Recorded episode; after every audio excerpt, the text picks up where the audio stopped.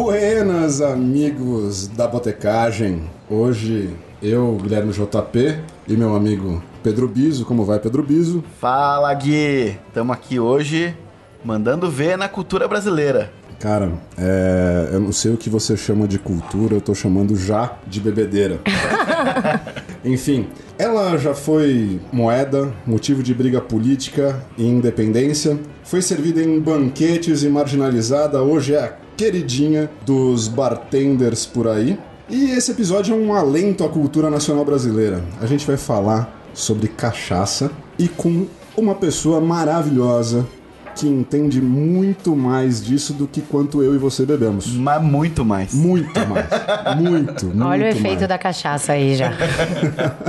Isadora Belo Fornari, Olá, muito bem-vinda muito a obrigada. esse estúdio maravilhoso aqui, Cheio de copos. cheio de copos. Se tem uma coisa que não falta aqui é copo. Graças a Cheios, Deus. então? Nossa, sempre. Eu sempre vejo o copo meio cheio. É, muito bem-vinda. Queria, a gente quer que você fale antes. Cachaça você tem bebido por aí? Bom, essa pergunta é muito difícil, né? Depende de onde eu tô, primeiro, sendo que viajo bastante, mas tem algumas novidades que, por sinal, estão nas nossas mesas. Uma cachaça produzida com uma varietal exclusiva, que é cana caiana, feita lá em Espírito Santo, em Linhares, a Princesa Isabel. E na sua mão, uma diretamente do Maranhão, num trabalho muito inédito de tosta de madeiras brasileiras. Aí a gente tem um IP amarelo tostado, que é a reserva do Zito, trazendo esse defumadaço junto com o adocicado da madeira. Coisa linda isso daqui. Isso daqui vai dar um trabalho. Pra quem não sabe o que cachaça tá perdendo, né, Gui? Não é, cara? E como que tá a vida? Fala um pouquinho de você e explica quem que você é para os nossos queridíssimos ouvintes. Bom, eu sou Isadora, as pessoas me conhecem muito como Isadinha. É, eu trabalho com cachaça já fazem oito anos. Que difícil, Isa. Tem trabalho, não que não é só beber. Mas eu bebo cachaça, pode falar? Desde os 12. Porque meu pai percebeu que a pessoa que ia dar trabalho e falou: Bom, vamos ensinar essa pessoa a beber. E aí ele sentou comigo e falou: Olha, Isa, você já tá começando a sair, você já tem cara de 18, então vamos entender como é que se bebe bem. E ele me apresentou um monte de bebidas, mas cachaça entrou no meu gosto por conta dessa explosão, dessa complexidade. Ela te, ela te envolve. É, e isso é fascinante. E aí, quanto mais você vai descobrindo outras cachaças, mais você vai se fascinando. Mesmo antes de trabalhar com isso, eu já era conhecida como cachaceira e continuo sendo com muito orgulho. Perfeito. E assim, é, tem uma formação nisso tudo? Tem, eu fiz bastante cursos na parte mais química, né? E sou publicitária. E aí depois. Pêsames. é, acho que muita gente da gastronomia acaba na publicidade. Antes estava na publicidade, né? E aí Pode eu. falar fiz- isso porque ele é publicitário, tá? Ah, muita Na- gente Nada contra. publicitária, gente. não cospe no prato, não cospe no prato. Mas dá, dá uma base muito boa, porque eu ajudo muito produtor de cachaça a desenvolver um marketing Claro, aí, perfeito, né? É importante. Comecei a trabalhar, eu larguei a publicidade e comecei a trabalhar como garçonete. Eu sempre gostei, mesmo quando eu tava como cliente, eu começava a servir mesa. Legal. Então eu falei, bom, é bom é a gente ganhar dinheiro com isso, né? Já que eu vou largar a publicidade, vamos fazer um dinheirinho.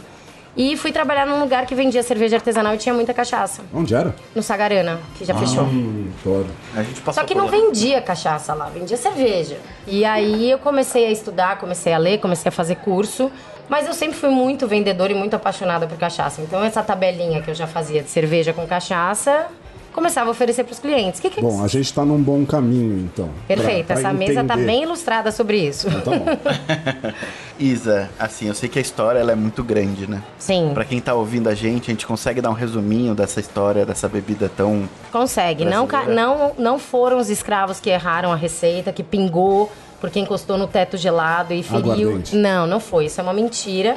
Mas como todas as bebidas, tem aquele folclore, tem aquela história de mito que ajuda a vender o produto. Mas isso é uma mentira. A cachaça, ela não tem uma data certa de onde nasceu, mas definitivamente foi logo no primeiro centenário do Brasil, de 1500 ou 1516 ou 1532, a que eu mais acredito é de 1532, quando existe uma carta régia mandando Martim Afonso de Souza abrir, montar um engenho na capitania de São Vicente para produzir todos os derivados de cana. E o bicho é daqui, né? Não, não existia esse tipo de destilado em nenhum outro lugar. A cana não é do Brasil, a cana é da Índia. Tá. Então, o que, que é uma bebida brasileira? Vamos pontuar por aí.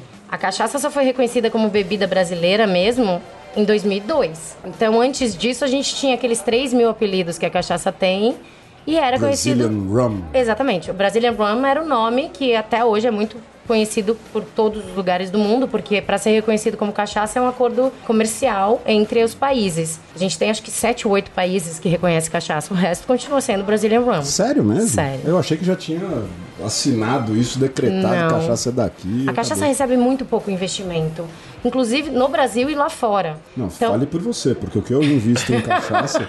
Mas, mas uma, uma pergunta. O, o rum, ele, ele é feito do melaço, né? hum, sim e não. Sim e não. A cachaça é feita Feita exclusivamente do caldo da cana. E produzida aqui no Brasil. Não pode ter adição de nada. Então, por exemplo, não existe cachaça do Peru e não existe cachaça de banana.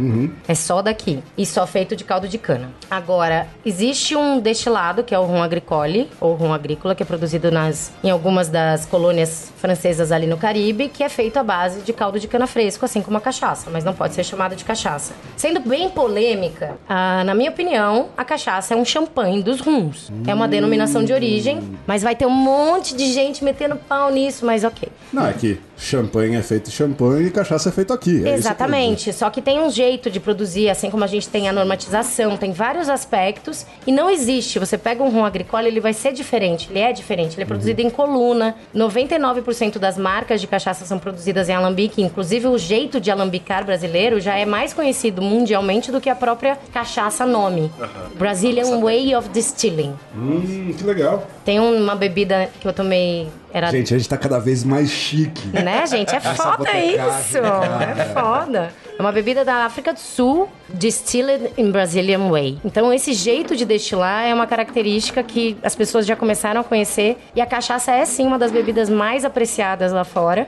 Eu posso dizer isso porque eu acabei de voltar da China, eu tava com um monte de gringo, de tudo que é lugar do mundo. A cachaça deixa o povo louco. E eles perguntam, por que que isso não chega? É falha de investimento. fa- Fala pros caras trazerem o Baiju pra cá que a gente leva a cachaça pra lá. Eles estão trazendo. Obrigado, Eles Guilherme. estão trazendo. Obrigado. Deixa a cachaça aqui. A gente vai ter que ter outro podcast pra falar de bebidas estranhas, gente.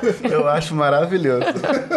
Eu, eu, eu tava dando uma pesquisada, né? E, e o, o- Eu não sei se o rum tem DOC. Você, você pode me responder? Não, você que é tem DOC, desculpa. denominação de origem controlada. Ó, Tô Não, aprendendo, Guilherme. eu não. achava que era só a extensão do Word.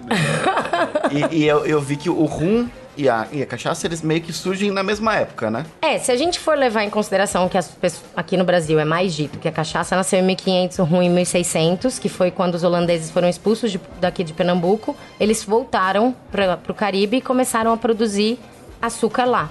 Mas em seguida eles descobriram como produzir açúcar a partir de beterraba ali na Europa e aí teve a queda do açúcar. O rum nasceu ali, teoricamente, e foi parar na mão de um monte de pirata, que era onde eles aportavam e etc. Só que a gente tem algumas características. Então você tem o rum jamaicano, que é de um jeito específico. Você tem o, o rum da. Tem várias ilhas. Eu tava no Caribe dando uma consultoria, a gente pegou um rum de cada ilha. Cada um deles tem uma característica diferente. A gente não chega nem metade aqui. Mas. Nem metade não, nem um décimo. Mas é muito interessante. Só que ainda assim, eles seguem uma linha sensorial. É só o carvalho, você tem aquele queimadinho de melaço. Isso falando de Caribe. Exceto os rums agricoles, que possuem essa característica mais, vamos dizer assim, mais fresca, como a cachaça. Quando você pega uma cachaça, ela é fresca, ela é aberta. Diferente de um rum que fecha um pouco esse cheiro, tem um cheiro mais de queimadinho mesmo, de melaço mesmo. Sim, sim. Aquele cheiro de rapadurinha. Mas você chegou nos pirata, que a gente, gosta muito. adoro pirata. E eu queria, eu queria te fazer uma pergunta polêmica. Se a cachaça, se é que não foi bebida de pirata, será que ela Foi. seria mais famosa? Ela foi bebida de pirata, só que na época não era cachaça. Há um boato que o primeiro porre que, te, que aconteceu na. Caipirinha, não era? Não, o primeiro porre que aconteceu no- na Austrália foi de cachaça. Com uma galera que tava viajando, nesse- porque a, a navegação exigia muitas funções. Você- hoje você é um ex-publicitário, trabalha com a, continua trabalhando com a parte de comunicação. Você poderia ser um marujo. Não tinha publicitário na época, né? Então era uma profissão. E você saía junto com, com uma galera num navio, num barco, numa nau, whatever, buscando e desbravando, porque isso dava dinheiro. Não, a gente precisa fazer isso, Biso. Né? Vai ser super É, fa- seguro. vamos falar de novo com o menino do hashtag sal, o Adriano. Ontem eu tava lá com ele. Fala Já, com já a pesquisei Adriana. quanto custa um barco, essas coisas todas, Guilherme. Ah, eu acho sensacional. Mas é uma vida complicada. É por isso que a bebida era super importante. Não existia navegação sem álcool. E a destilação em si se tornou muito importante por conta disso. Com a- o aumento das navegações, a destilação, que até então era um processo conhecido já pelos árabes, pelo Império Turco Otomano ali, eles já conheciam isso, eles destilavam basicamente perfume ou remédio. E com essa invasão que aconteceu antes, 700 até 1400 na Espanha e em Portugal, a gente teve essa troca de informações de como destilar. Cara, vamos beber isso? É. Vamos! E sem, sem sombra de dúvidas, daí veio o Navegar é Preciso. É, né? Certeza que tinha um biso lá na época que bebeu e morreu. Navegar, Pros navegar outros é sobreviverem. Provavelmente. Porque cerveja e vinho não duravam, né? Agora, destilado ocupa muito menos espaço, dá um porre muito maior e você consegue levar durante meses, anos numa navegação. É, uma das coisas que a gente. Não, não é mais é, verdade isso, mas a gente sabe que cachaça antes era uma bebida muito barata. É, se bem que ainda é um pouco É, hoje, né? uma das comparado- bebidas mais acessíveis que, e comparado complexas a- que tem. A outras bebidas. E ela acabou marginalizada por isso, você acha? Eu acho que, na verdade, o Brasil foi marginalizado como um todo. A gente fala de uma das únicas colônias que receberam, met- uma, vamos dizer assim, uma, uma porrada de, de gente da metrópole para virar uma metrópole. E aquela galera veio contra a vontade. Não queria estar aqui. Tem um mapa que chama New Portugal. E é o mapa do Brasil. De 1808. E a gente tá, essa galera não estava feliz de estar aqui. Então tudo que era daqui representava tudo que eles não queriam. Vinha vinho estragado, Portugal e da França, mas era melhor do que tomar cachaça. E tem várias frentes é, que a gente estuda sobre preconceito. Pode-se dizer que sim, também por conta da questão racial. Porque a cachaça em si, ela se manteve graças, principalmente, à cultura negra, seja religiosa, seja no samba, seja em tudo que eles mantiveram vivos até então. E hoje a gente está vendo esse resgate, esse respeito, mas você vai para cidades mais interioranas, essas coisas, a galera ainda vê a cachaça como uma bebida menor. Existem pessoas que acabam apreciando mais a cachaça. A gente tá falando de um público um pouco mais, aspas, intelectualizado para compreender isso, né? O que você serviu pra gente hoje aqui, enfim. Como que é, no meio de uma moda de gin tônica a rodo, trabalhar com cachaça hoje, assim, né? Vamos falar sobre drinks com cachaça, como popularizar esse trem para uma pessoa é, menos intelectualizada, enfim. Vamos voltar um pouquinho. Gin, cachaça, vodka, whisky, rum. Eles fazem parte de uma grande categoria que se, chamam, que se chama destilados. Quando eu vou num bar, eu não bebo só um destilado. Pelo menos eu não. Eu, eu não conheço uma pessoa que vai e bebe só um drink. Ou só uma coisa naquela noite. Ela vai Não, provar... Eu não, eu não bebo. Ela vai provar pelo menos a mistura de gin e tônica. Pelo menos isso. Então ela já tá movimentando du- duas categorias. O gin tônica, desculpem tomadores de gin tônica, mas o gin tônica A ele... gente tá aqui pra provocar, pode. O gin tônica é uma bebida que, quando servida num copo longo, como ela a clássica, você tem menos diluição, você tem menos tônica e você realmente consegue sentir o gin. E é uma, é uma bebida deliciosa. Agora, da maneira como é servida, é muito complicada, porque você sente só tônica e vai ficando bebi- bebinho aos pouquinhos e vai tomando água, água, água, água, porque só ali tem um- um saco de gelo E açúcar, né? E muito açúcar da tônica. Mas o gin fez um trabalho muito bem feito, porque ele estava num, num processo, já tinha sido uma das grandes bebidas, aí estava num processo de decadência e grandes marcas se uniram para reconstruir. A cachaça existe há 500 anos e nunca virou hotspot de nada. Então é um, é um grande tapa na cara da cachaça, na minha opinião. Tá. Mas eu acho que tem muita coisa a favor, porque a gente está tendo milhares de produtores, milhares, ainda dezenas de produtores de gin brasileiros, mostrando o que é o Brasil, não só como a cachaça. Existem outros produtos trazendo isso também. Eu acho interessante. Acredito que o gin tônica fez o brasileiro pensar para não perder mais mercado. E os drinks vieram a favor disso. Você tava falando da, da cachaça ter levado uma surra durante um tempo. Recentemente eu vi um monte de amigos em Paris no lançamento de um bar especializado em cachaça lá. Qual? Maria Louca? Maria Louca. Achei O Mickey é maravilhoso. aquilo. Tem uma placa escrito This bar is vodka free. maravilhoso esse lugar. No momento onde o nosso ilustre presidente xinga a, a esposa do outro lá, a gente tá ali, meu. fazendo mais bonito do que qualquer outro representante. Cachaça representando melhor a gente do E que eu qualquer acho que outro representante. tem essa, essa capacidade mesmo, porque a gente está falando. Eu falo muito sobre a cada 100 anos a gente tem uma revolução no Brasil, uma transformação que mexe com tudo. 1822 a gente teve república, né? Ou uma. Como é que a gente pode falar? Uma república temporária. E em 1922 a gente teve a Semana de Arte Moderna. E a gente está nas vésperas de 2022. Não vivi em 1922, não vivi em 1822, mas definitivamente foram rupturas coletivas forçadas por algum grupo muito pequeno. A gente está falando de um grupo da maçonaria no, no, em 1822 e um grupo intelectual em 1922. Eu sim, pode ser que não aconteça, mas eu sinto que pela primeira vez a gente está vivendo uma ruptura coletiva através dos sentidos. Sim. E isso é 100% democrático. Basta ver a quantidade de restaurantes brasileiros que abrem, focado em produto local, olhando para o que a gente tem por perto. E a cachaça, ela foi testemunha de todas as revoluções, todas essas mudanças, todas essas rupturas. E eu espero que dessa vez ela seja uma protagonista. E mais democrática também. Sem né? dúvida, você consegue com 20 reais comprar uma garrafa de cachaça maravilhosa. Não vai te dar dor de cabeça no dia seguinte. Você vai ter toda a complexidade. Vai ter aquele grauzinho gostoso. E diferente do vinho, não vai te fazer dormir. Então você pode agitar a noite inteira. Eu vi, eu vi, eu vi esses dias recentemente que tá na moda lá na, na gringa, não sei exatamente onde, mas tem um drink que tá na moda que é o Highball Caipirinha. Highball tá na moda, É. né? Uma das grandes tendências que eu acho que também ajudou a questão do gin tônica vir com força no mundo inteiro é a gente parar de ficar deixando a cachaça. Ai, não, cachaça tem que beber pura porque essa é muito boa. Para com isso, mistura isso. Tudo que você misturar com ela vai te dar uma. vai destacar determinada camada dela. Então você pode ter mil drinks com uma mesma cachaça. E o highball, com uma grande força no mundo todo por conta dessa do low ABV cocktail. Então são coquetéis mais diluídos para você poder beber mais e provar mais coisas durante a noite E gastar mais dinheiro, e né, gastar gente? mais dinheiro. E aproveitar lógico. esse, esse clima de fim de mundo aí, né, que tá chegando.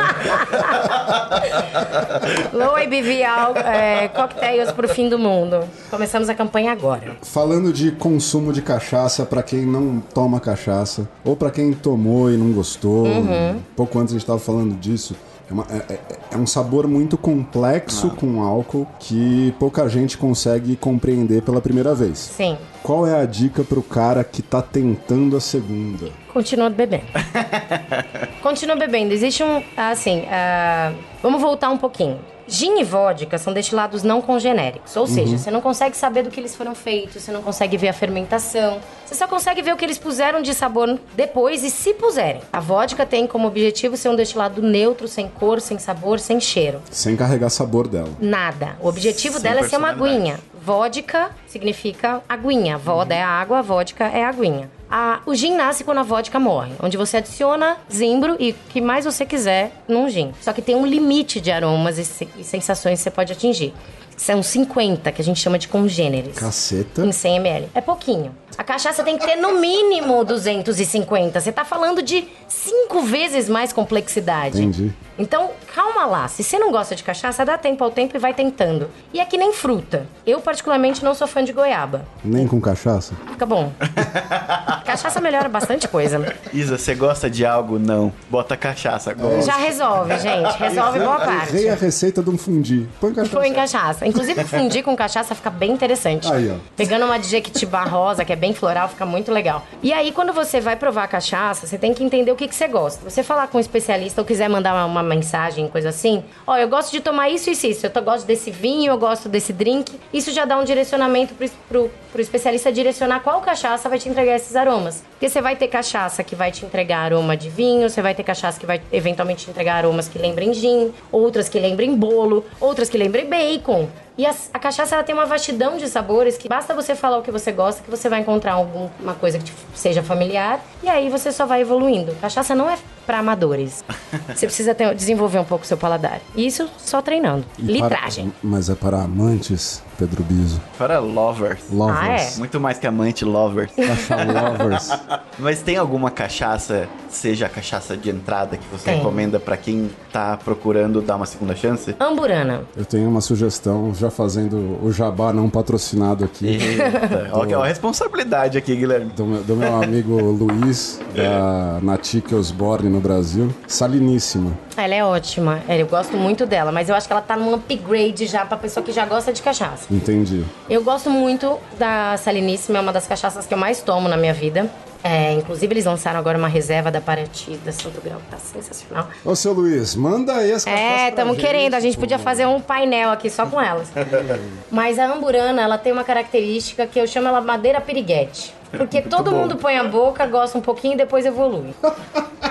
Não estou, eu amo, eu, eu não tenho problema com piriguete, é só uma brincadeira, tá, gente? Porque é importante a gente trazer essa familiaridade, fazer as pessoas rirem. Eu trabalho com serviço e a gente faz essas brincadeiras, porque realmente ela é uma madeira que é muito fácil de beber. Ela traz paladar, aromas muito familiares, então ela vai lembrar muito mel, muito canela, eventualmente passas. Então são coisas que te lembram casa de vó. E isso já ajuda bastante a sensação da pessoa e ela se abrir. É tudo memória afetiva que ajuda nesse processo. Tem, então a um- amburana tem um moço aqui que aprendeu com um acidente beber com a avó. A gente deixa isso pra outra. não foi com o aroma da Mas eu avó, acho né? que você entrou num assunto muito bom, Isa, que é a questão das envelhecidas, né? Sim. Acho que pra quem tá começando a beber, é mais fácil tomar envelhecida. E, e depois que você começa a entender, o caminho é ao contrário. Você começa a ir pras brancas. Exatamente. Você concorda? Eu concordo, eu concordo. É que assim, ah, lógico que existe beleza nas madeiras, eu não deixo de provar madeiras, ma- madeiradas, cachaças com madeiras, e amo isso, só que no meu dia a dia eu sempre tô com as branquinhas. A,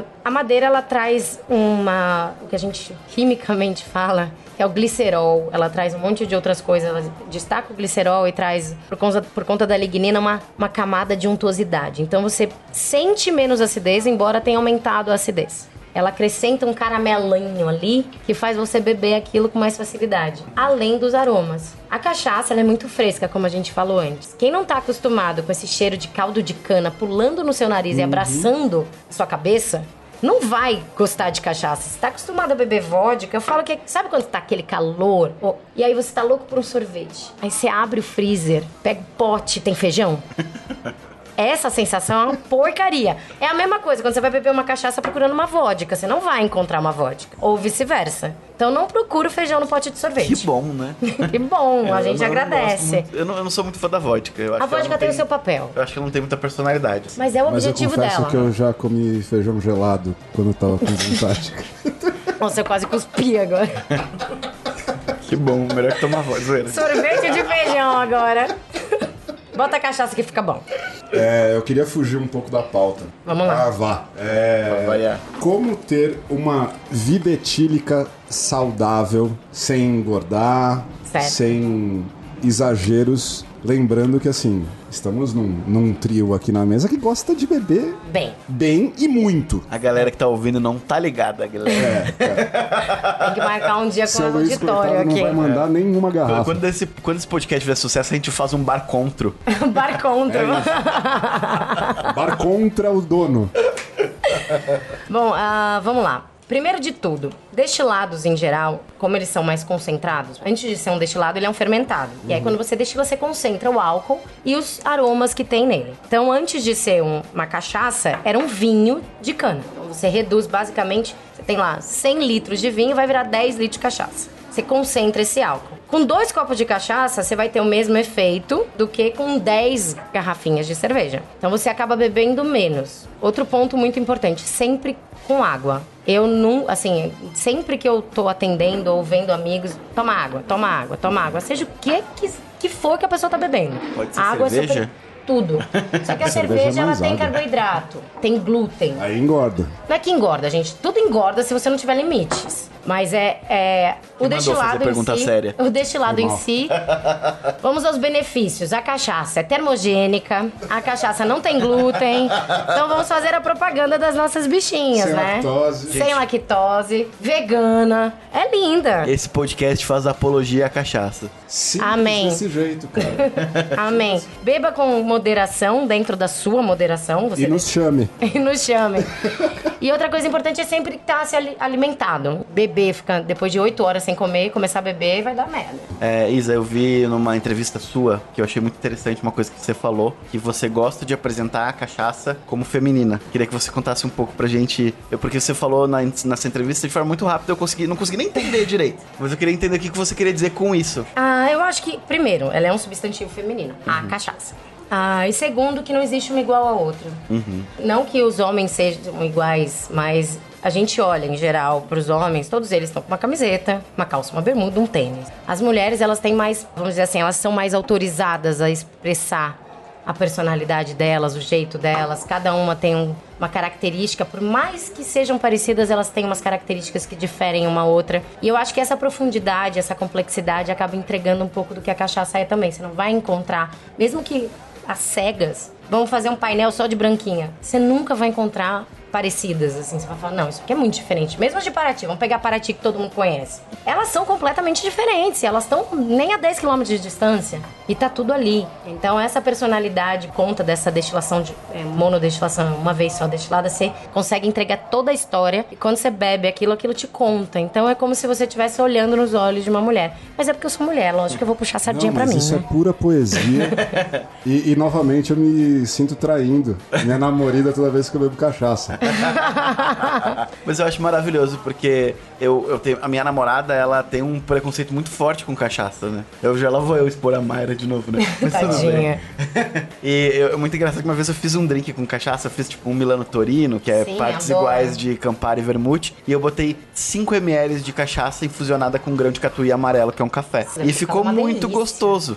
E aí ela tomou e falou, nossa, muito bom, não sei o quê. E aí ela- eu não falei pra ela Olha que que tinha. pegadinha, Aí quando desgraçado. eu falei que quando eu falei pra ela que tinha cachaça, ela falou, sabia que tinha alguma coisa me incomodando. Não, e, assim, o que tá me incomodando é outra coisa, Biso. Eu te conheço há muito mais tempo, você nunca fez isso pra mim.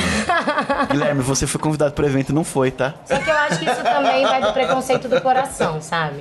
É, a gente vê muito no Brasil gente que não quer ser brasileira. É o wannabe hipster de Nova York, sabe? Aham. E a gente tem que parar com isso. Porque se a gente for olhar pro Brasil, acho que o que é a principal coisa que falta na gente é o senso de pertencimento. Você vai na China, todo mundo tem uma característica física, pelo menos, que une eles e eles se identificam. O que, que une os brasileiros? Fisicamente. Ah, a gente é uma mistureba, A né? gente é uma mistureba. Eu, eu digo que a única coisa que, que une o brasileiro, assim, que é um parâmetro em geral, que unifica tudo, é o sorriso. Só que seja desdentado ou cheio de dente, branco, amarelo, a gente tá falando de uma coisa que não identifica tanto. Então a gente tem que se unir por algum ponto. Falando um pouco disso, é, a gente sabe da, da hipernacionalidade da, da cachaça. O que que o Brasil tem produzido além desse destilado que é legal pra caramba da galera experimentar? Ah, vamos falar, colocar dois, dois, duas categorias. Destilados originais do Brasil. Então a gente pode falar cachaça e uma bebida que, na minha opinião, ela pode ser considerada mais brasileira ainda do que a cachaça, que é a tiquira, que é feita à base de mandioca, um destilado de mandioca. Não é uma cachaça de mandioca, é um destilado de mandioca. E tem as bebidas que são produzidas no Brasil, mas não necessariamente são originárias daqui. Como gin, whisky, vodka, tem vodka muito boa aqui também. E logicamente eu vou puxar a sardinha pra mim, um vermute. Então, Que você está produzindo. que eu estou produzindo Ah, que legal! meu, meu bichinho, Que está gelando. que está gelando, a gente pode beber já. Mas a diferença é que a gente, ao invés de. O vermute em si é um vinho de uva fortificado com ervas e botânicos. A gente fez um vinho de jabuticaba, fermentou a jabuticaba, dá um vinho super seco e fortificou com cachaça infusionada com um monte de botânicos e ervas brasileiras e madeiras. Fala um pouquinho da tiquira, que eu, eu acho que Tiquira. pouquíssima gente conhece. Gente, apresentar pra vocês um dos destilados que eu mais amo depois da cachaça, ou tá páreo a páreo. Eu amo tiquira de paixão e a gente tem uma marca registrada que é a Guaja, com dois As. Ela é um destilado típico do Maranhão. Quem já foi pro Maranhão deve ter visto umas garrafas azul, roxa, rosa pendurada. Essas não valem, tá, gente? Essas são perigosas. Porque isso virou um pega turista pesado. Eu não confio em nenhuma delas e não beberia em nenhuma delas. Nunca vi nenhum destilado com cor é, que seja natural. Então, eu não aconselho. A Tiquira Guaja, ela tem um trabalho muito especial, além de desenvolver toda uma região, eles estão empregando muita gente lá, está mantendo as pessoas ali em Santo Amaro. Eles, elas, é uma mulher à frente, a Margot, que é uma mulher sensacional, carioca, mas ela foi até o Maranhão para começar a produzir direito isso. Já ganhou um monte de prêmios.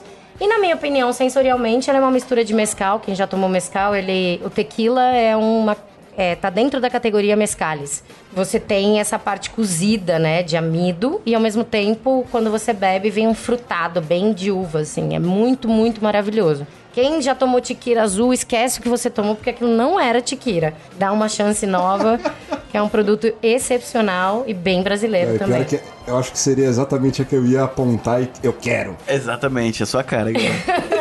Eu quero aquela criptonita. É bem isso. mas, mas eu tomei hoje e é muito gostoso. É bem bom. Eu, eu tomei, eu tomei tiquira no Maranhão, assim. Os caras me ofereceram uma, uma caipirinha de tiquira. Eu falei, beleza, tô aqui, vamos provar. E eu, ao segundo, eu pedi de 51, porque. Porque a tequila não tava legal. É. Não, e a tequila, ela tem, assim, assim como a cachaça, a tequila, ela tem muita informação sensorial. Então, um bartender, quando vai pegar uma tequila ou uma cachaça, ele tem que entender o produto primeiro. Isso dá trabalho. É muito mais fácil misturar gin e vodka.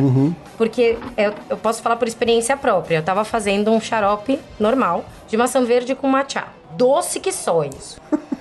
E eu queria, a ideia era fazer um drink desses highball bem levinho pra verão, porque começou a ficar quente, com cachaça branca. A hora que eu botava a cachaça ficava salgado. Olha só. Então, essa questão de brincar com, com sabores, a cachaça ela brinca muito com você. Então, não dá pra ter essa certeza como você tem no gin, na vodka. Ela vai te transformar completamente as sensações. Você tem que entender o produto pra depois com- começar a trabalhar em cima dele. E não é legal. em geral, entender a cachaça em geral. Não, você tem que entender aquela cachaça, aquela tiquira.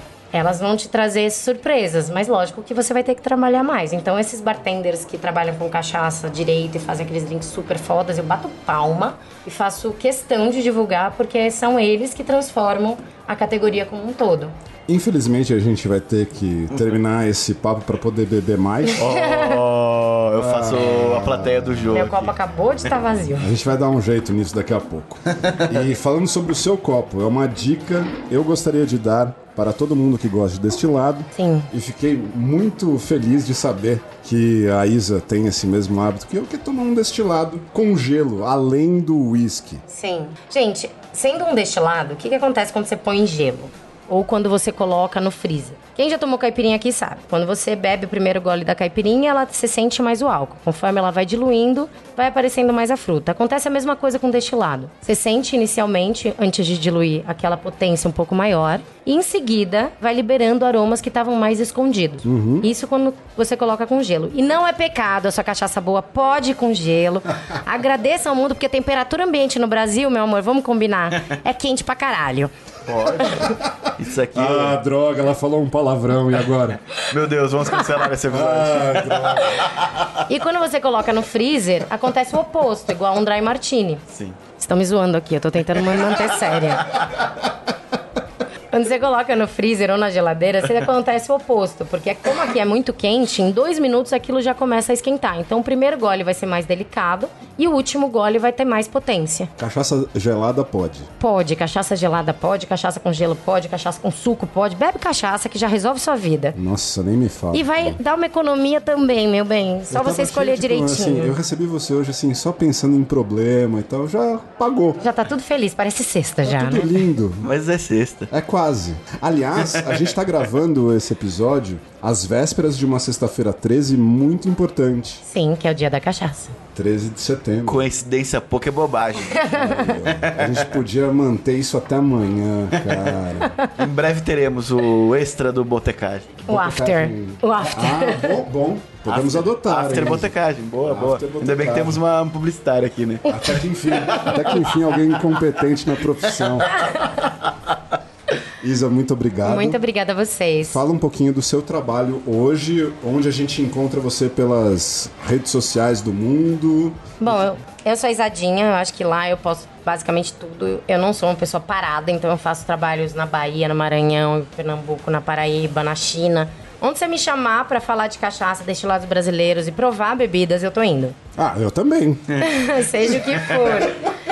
E tem o meu bichinho, que é a única coisa que eu faço, a única bebida que eu realmente produzo, que é minha, que é o Virgulino Ferreira, o VF. VF Vermute, que é a base de Dá pra comprar? Dá pra comprar, tem no Ladega, no Mercado de Pinheiros, e tem através da distribuidora Dádiva, da cervejaria Dádiva também. Achou A de gente bola. vai deixar o link, assim, a gente costuma divulgar mais o nosso canal no Spotify, mas a gente tem um site, o botecagem.com.br, que a gente deixa todos os links que você encontra tudo que a gente fala aqui durante a nossa conversa. Além disso, onde temos nossos arrobas, Pedro Biso? Exatamente. Twitter, Arroba botecagem. Instagram Arroba botecagem. e Isa, arroba Isadinha. Com S. E vamos ser original, né, gente? Porque já cansamos, o Brasil já cansou de copiar os outros, tá na hora da gente ser a gente. Vamos, galera. Saúde! Falou, tchau, tchau.